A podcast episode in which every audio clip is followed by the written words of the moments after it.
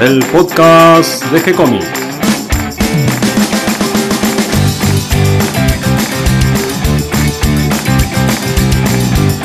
Muy bienvenidos a un nuevo episodio de G-Comics. Hoy me acompaña Nico Urich. ¿Cómo estás, Nico? Todo bien, bueno, acá andamos. Hoy estamos en un mate con superhéroes y estábamos hablando antes de comenzar la grabación que hace mucho que, que no nos juntamos a tomar unos mates con nuestros mucho. amigos de Sí, superhéroes. sí, sí, sí. Hace casi un año más o menos. Una reunión de super amigos más seguido hay que hacer. Sí. ¿Y hoy qué tema nos trae?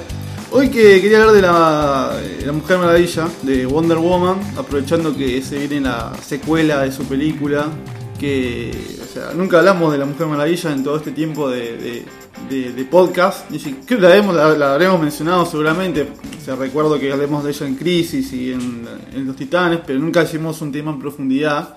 Y es interesante también cómo es que la crean y todo eso, ¿no? Es un proceso curioso. Antes de ir al tema que nos junta y que nos reúne alrededor del mate, contame un poquito qué andas haciendo. Eh, actualmente estoy realizando lo que sería la segunda parte de, de- del Vigía, o sea, de la serie del Vigía. La onda es que sea una serie. La serie que pueden leer en la página de G-Comics. Claro, el primer número. eh, y bueno, estoy realizando el segundo, que la verdad que me, me tomó un tiempo largo en hacerlo. Pero bueno, por suerte las últimas páginas salieron rápido y, y espero en la brevedad ya que esté publicado, por lo menos en las primeras páginas, y, y que tome continuidad. Eh, y por suerte, bueno, estoy bastante entusiasmado con, con, ese, con ese segundo. La verdad que ya me siento un poco más suelto en las páginas, en los guiones y todo, así que estoy bastante expectante para, que- para terminar y que salga.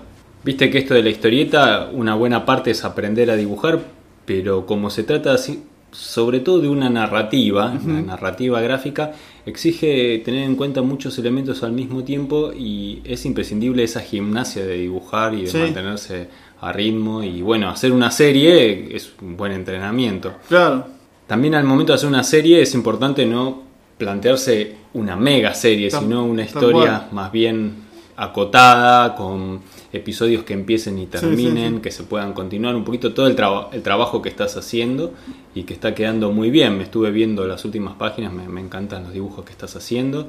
Y bueno, además también estás trabajando con cosas del estudio, Sí, ¿no? sí, sí, Estuviste no. dando una mano con Neymar, estuvimos con fondos de Wendy, un poco de, de todo, ¿no? un poco Para- de todo, que, que- o sea, que es el trabajo, del, el trabajo de todos los días, o sea, que es el, el verdadero trabajo, ¿no? O el Y- entrenamiento. O el entrenamiento en realidad también. Sí, igual. eh, y vos decías el tema de, de que sea una serie acotada, y sí, la idea de que más allá de todo lo que uno tenga ganas de contar dentro de la historia, por lo menos esta primera historia de Vigía es, es, o sea, tiene un principio y un fin. O sea, más adelante seguirás, seguramente. Es mi idea, mi intención. Pero por lo menos esto, esta primera historia llevarla a unos cuatro números y, y nada más. Claro, cuatro episodios de 20 y algo de páginas, Claro. queda algo redondito. Lindo para editar porque se Ujú. puede editar todo junto Tal en cual. un libro. Y es la, la idea de uno además, que quede así. Otro detalle que estás planteándote al realizar las páginas es que quede bien tanto a color como en blanco y negro para permitir esas dos posibilidades de edición. Claro. En la web está saliendo a color, pero posiblemente en papel, dado una cuestión de costos y para que sea más ac- accesible al público, al comprador final, tal vez convenga una publicación en blanco y negro, Sí, por sí, lo sí. menos inicialmente. Después por lo menos siempre más adelante se puede hacer una edición a color, ¿no es cierto? Bueno, qué lindo. Y ahora sí, vamos al tema que nos reúne hoy con el mate.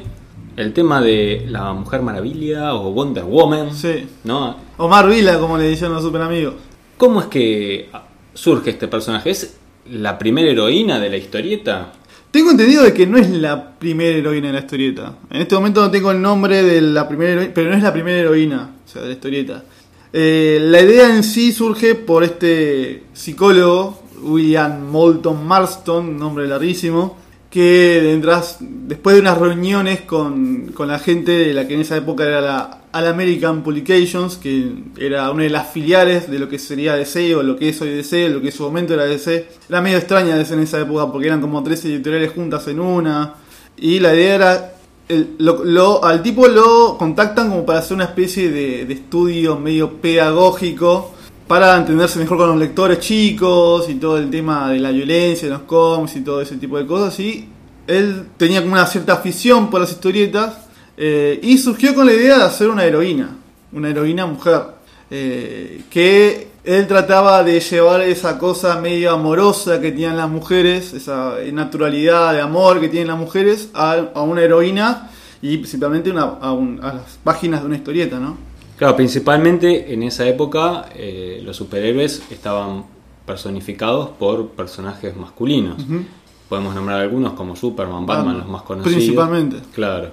Eh, pero las mujeres estaban en general como en un segundo plano. Sí, como en el plano de la damisela en peligros, que sea el clásico, o sea, eh, o sea Luisa Lane, o a veces la villana, porque ya en esa época ya existía Gatúbela, ya estaba...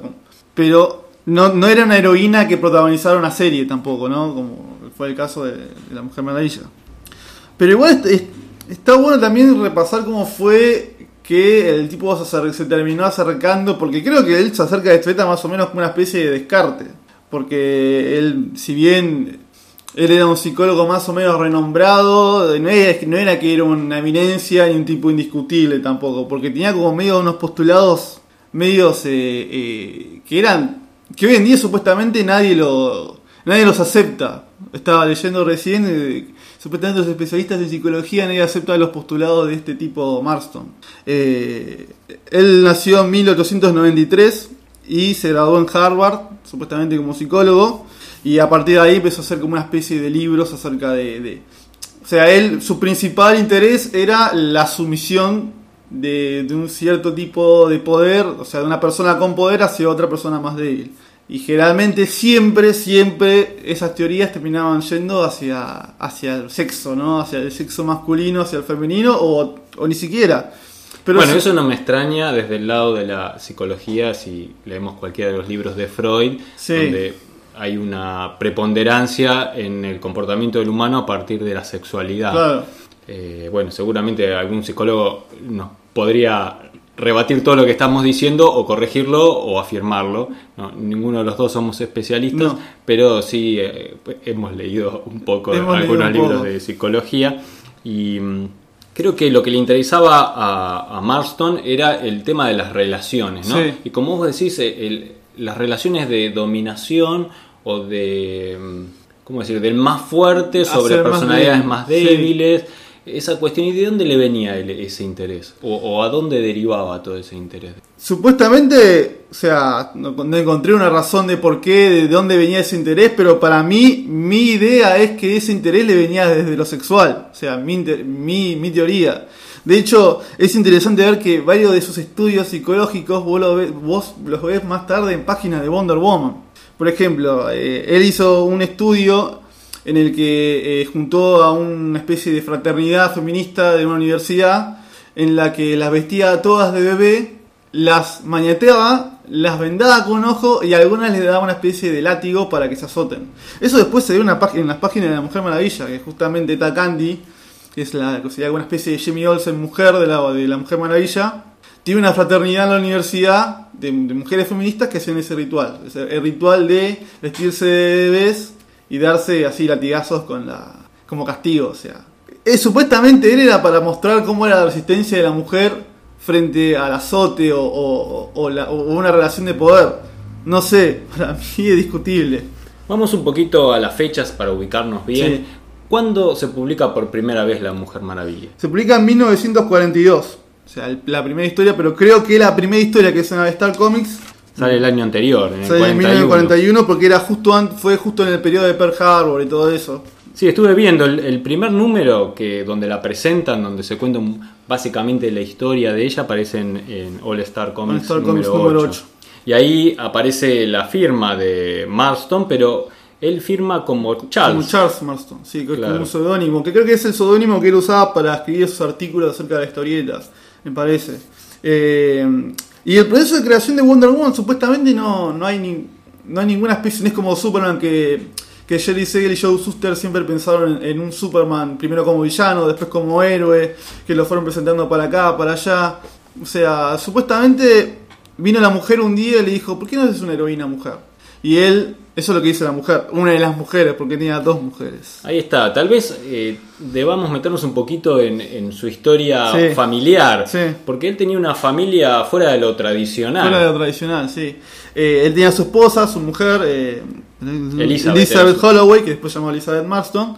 Y tenía su otra, no sé si amante, novia, no sé qué sería, que era Olivia. Olivia Byrne. Olivia Byrne, que después se cambia el apellido, bueno, que tampoco era el apellido de casada el, el apellido, porque era como una especie de seudónimo el apellido que se puso. Claro, una especie de, de matrimonio de tres, porque Claro. los tres convivían juntos. eh, e incluso, aparentemente, él tiene hijos con las dos parejas, Con las las dos dos parejas. mujeres. Claro. De hecho, eh, él la conoce a esta chica, a Olivia, tiene una relación así de amistad.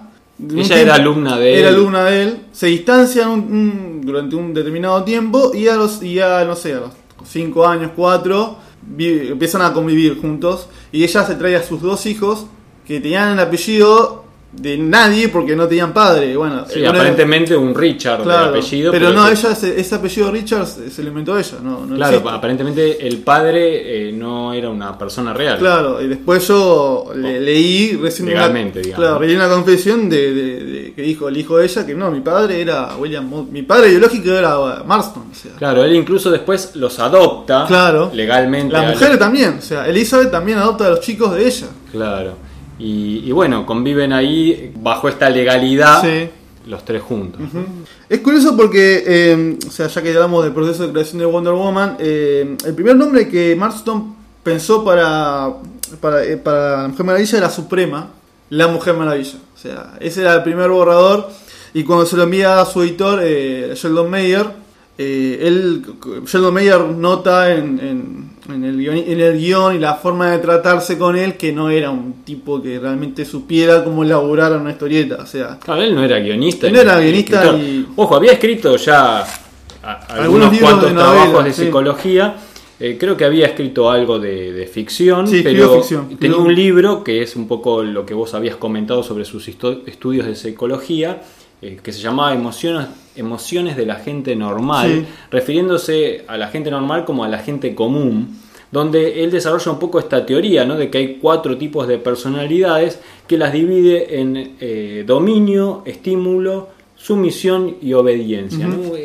Ya con los títulos que elige Sí. para distintos tipos de personalidades, te da una idea de, de los intereses que, que a él le llamaban la atención con respecto a los comportamientos de las- en las relaciones entre los humanos. Eh, el libro de, no lo leí todavía, pero estoy interesado en leerlo. interesado, a ver ¿no? de, de qué trata, porque en definitiva, si, si bien tal vez esta teoría no, no está eh, totalmente reconocida o, o tomada como válida hoy en día en la psicología, sí es cierto que a partir de estos estudios han derivado una serie de, de test que han desarrollado otros psicólogos posteriormente que se utilizan, eh, por ejemplo, en ciertos ambientes de trabajo o en las empresas eh, a gran escala para la selección de personal que corresponda, de acuerdo a la actividad que está realizando, una personalidad conveniente. Sí. Entonces van eligiendo qué tipo de personas con esta serie de tests son mejores para realizar un tipo de tarea Sí. u otra. Eh, también estaría interesante investigar eh, a qué conclusiones llegan estos estudios y- Sí. y, a dónde se dirigen. Eh, pero bueno, todo esto deriva un poquito de, de los estudios iniciales que hace él. Así que no, no es que era un psicólogo que se dedicó a la historieta porque No, no, no. no, no triunfaba No como triunfaba psicólogo. como psicólogo. Lo que sí, eh, él te- tenía una visión no solamente de quedarse en la psicología, ¿no? Porque como vos mismo dijiste, escribió novelas y durante las décadas del 20 más o menos estuvo él ligado mucho a Universal, la productora de cine. Y de hecho él ya decía de que, por ejemplo, que el sonido estéreo iba a ser lo que iba a ser la, la predominante porque impactaba al, al- espectador porque le provocaba cierto dramatismo el sonido este- este- en estéreo o también el color. O sea, él, él siempre quiso mantenerse pegado a la industria del entretenimiento. Después vino, bueno, vino la Gran Depresión, se empezó a quedar sin trabajos, bueno, como todo el mundo, no porque sea un fracaso como psicólogo. Eh, además, bueno, no dijimos que es el inventor, bueno, todo el mundo lo sabe, que es el inventor del detector de mentiras, ¿no? Del ¿cómo es? Polígrafo. polígrafo. Que aparte, por lo que vi, también se lo tomaba un poco en broma, porque si vos ibas a la casa, él te regalaba uno. O sea, como, eh, toma, toma esto, toma el polígrafo, ya te lo a tu casa, algo así. Eh, y bueno, volviendo al hecho, al- a lo que sea el proceso de creación de Wonder Woman, más allá de que no se sepa, sí se sabe cómo es que se fue gestando de a poco. eh, eh, Marston eh, eligió al dibujante de, de- de Wonder Woman, que era Harry Peter, H.G. Peter, Que es un dibujante, la verdad que para superhéroes, o sea, si vos lo, tampoco es que comparamos con la época, la verdad que en esa época eran todos bastante amateurs, o sea, sí, había igualmente profesionales, pero la mayoría se estaba formando, lo que tuvo la edad dorada, que muchos de dibujantes que, que fueron grosos más tarde, eh, se empezaron a formar, eran muchos eran adolescentes y, y otros, bueno, empezaron a dibujar, después dejaron aparte porque se fueron a la guerra. El caso de Peter, no, porque él ya tenía 60 años, era un tipo ya grande, y supuestamente tenía ya muchos laburos, aunque bueno, en esa época era difícil saber quién dibujaba qué, o, porque no había créditos, no había nada.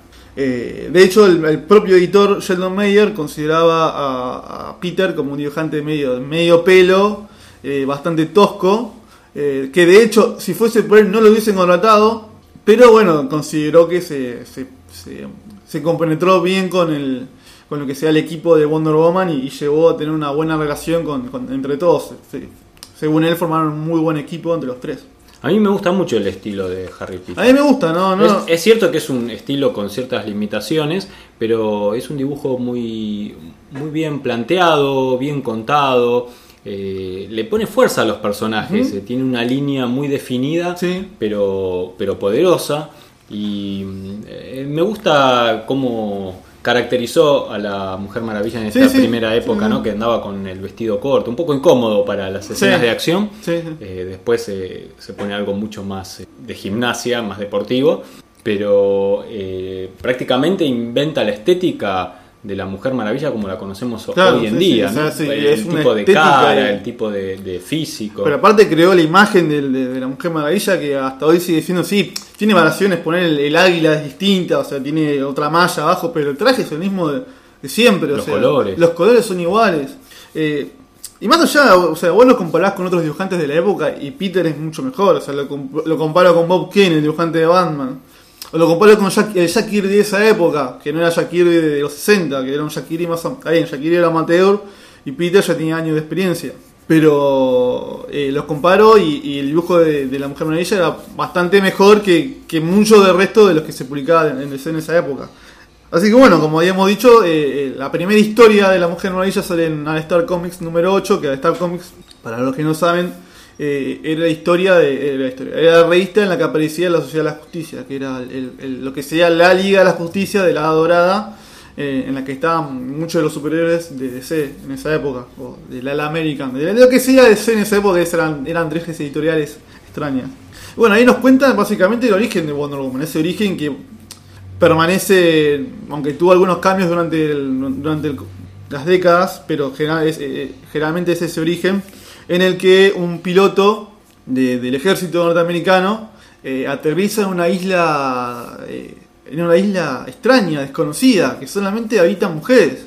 Ese piloto se llama Steve Trevor y queda medio inconsciente, medio, medio tonto por el golpe y se encuentra con una chica hermosa que, lo ve y, queda enamorado de, este piloto, porque es el, aparte es el primer hombre que vio en su vida. Bueno, después descubrimos que estas chicas, esta, esta isla habitada por mujeres son las Amazonas que, que vivieron, vivieron en Grecia durante la época de no estaban los dioses, eh, fueron recluidas en esta isla por una traición de Hércules a, a, a, Hipólita, que es la reina, y Afrodita como una especie de, regalo, de, también de, para cuidarlas, les concede esa isla en la que vivirían solas, libre de los hombres, por toda la eternidad. Y lo que tiene es que las Amazonas son... Eh, eh, son mujeres guerreras. Son mujeres guerreras, son inmortales.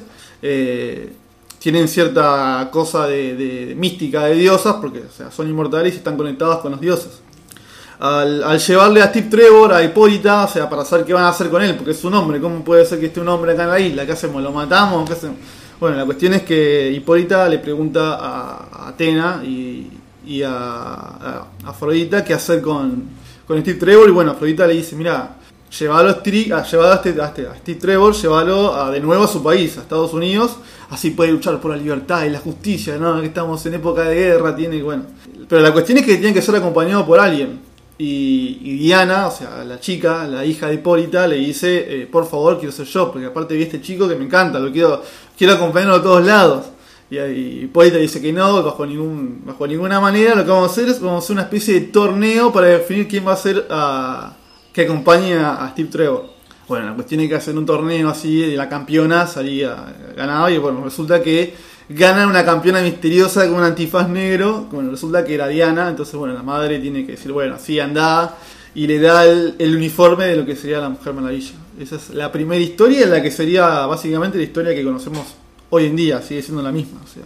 En esta primera historia, eh, según tengo entendido, eh, las Amazonas estaban hechas de arcilla inicialmente.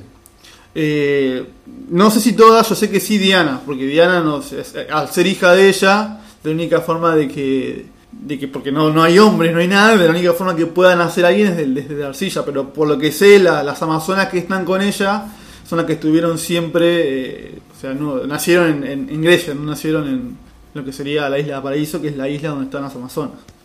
Eh, y a partir de ahí, bueno, eh, de partir de ese número de Star Comics, ya la Mujer Maravilla consigue su propia serie, que es eh, Sensation Comics, que es básicamente el hogar que tuvo la Mujer Maravilla durante mucho tiempo, donde las historias salían mensualmente. Y bueno, le, empezaron a agregar villanos. La Mujer Maravilla, de alguna forma, para quedarse cerca de Steve Trevor, consigue un trabajo de enfermera durante un tiempo creo que en el número 3, de, en el número 2 de Sensation Comics aparece el primer villano, que es, la, es el doctor el doctor Poison. Eh, que en la especie, lo que hacía el Doctor Poison era como eh, lavar el cerebro a los soldados para que se hagan malos y sean espías. Resulta que, bueno, el Doctor Poison en realidad era una doctora Poison y eh, Diana era asistente, era asistente de él. A partir de ese número, Diana renuncia como, como enfermera y consigue ese puesto de secretaria de Steve Trevor que que es el que conocemos todos. Y bueno, Diana Prince, ¿no? Y, el, juego de palabras Diana Prince, Princesa Diana, o sea, que ella es la princesa de las Amazonas. Bueno, como ya habíamos dicho, aparece también Eta Candy, que ya habíamos comentado recién ese ritual de Eta Candy que tenía una especie de, agrupación eh, eh, universitaria, medio feminista, en el que hacía medio rituales, medio sadomasoquistas. Y bueno, hablemos de eso, o sea, el recurrente tema del sadomasoquismo en las primeras historias de Mujer Maravilla. claro, yo me estoy acordando de la crítica que le hacen a los superhéroes en el, en el libro de la seducción del inocente. Sí. Donde justamente la crítica es que los superhéroes eh, contienen una cantidad de, de, temas y de mensajes que no son adecuados para la juventud. Eh, y bueno, en el caso de Mujer Maravilla estaba el tema de sadomasoquismo. Sí, y, y era, o sea, vos lo lees hoy y sigue siendo explícito hoy, o sea, que era zarpado en esa época y para mí sigue siendo zarpado hoy. O sea, porque no es que uno lee La Mujer Maravilla y bueno, también voy a leer La Mujer Maravilla, voy a, ¿qué voy a esperar? ¿Voy a esperar sadomasoquismo? No, o sea, hay historias, historias para esperarse una cosa u otra. En La Mujer Maravilla eh, para mí era un poco colgado y, era, era como una fijación que tenía el tipo de poner ese tema dentro de, la Aparecía recurrentemente en la historia atada, dominada de alguna con manera. Con algadas, por ejemplo. Eh, vos lo ves hoy y te, cagás de risa, o sea, te reís, quiero decir, eh, perdón por la palabra. Eh, pero yo no sé si él, lo hacía para que te rías. bueno, volvemos al tema de siempre la sumisión, el odio, pero esa era la intención de él, no sé. Pero, Por ahí en sus propias fantasías y las volcaba también seguramente, en, las historias. Seguramente. Eh, eh, acá es interesante remarcar que las primeras historias, eh, más o menos hasta la historia 11, están escritas por Marston. luego, desde la historia 12 hasta la 20, hay una escritora fantasma mm. que se sabe hoy en día que era no sé cómo se pronuncia, Joy Hammer o algo así, una escritora que trabajaba para la DC, donde escribió en realidad un montón de guiones, siempre bajo seudónimo o anónimo, y, hasta hace un tiempo no se sabía que las historias eran de ella. No, yo ni la conocía, hasta, hasta esto ni, ni la conocía. Luego Marston escribe algunas historias más, no muchas más, tres o cuatro historias más, y, luego ya lo reemplaza... Eh, Robert Kanye. Exactamente. Eh, sí, sí. Eh, sí, eh, además en La Mujer Maravilla, aparte, además de, Sensation Comics, tiene otras series como por ejemplo la propia Wonder Woman, porque ya conozco, a, la par que Batman, que Batman y Superman tenían su propia serie, aparte de TV Comics, Sensation Comics, La Mujer Maravilla también consigue su propia revista. sí, enseguida, en muy poco tiempo. Muy poco tiempo, ah. tardó menos que Batman y Superman Sí, a mitad del 42 ya está saliendo el primer número. y bueno la, cuestión es que era estacional, o sea, salía cada otoño, cada invierno, y o sea, una vez por estación. Y después consigue otra eh, revista más, otra colección que era Comics Cavacal, que salía junto a Flash y Linterna Verde de esa de la dorada, ¿no? Eh, y bueno, también le fueron sumando villanos, villanos como eh, eh, Paula von Gunther, que sería la primer gran villana de, la, de- de Wonder Woman, que apareció durante la época de, de Marston, después no volvió a aparecer, o sea, una época, aparte es una villana muy de su época, porque es una villana nazi, o sea que es muy, o sea, no lo puedes meter en otro tiempo porque ya la Segunda Guerra Mundial acabó y tampoco tiene sentido.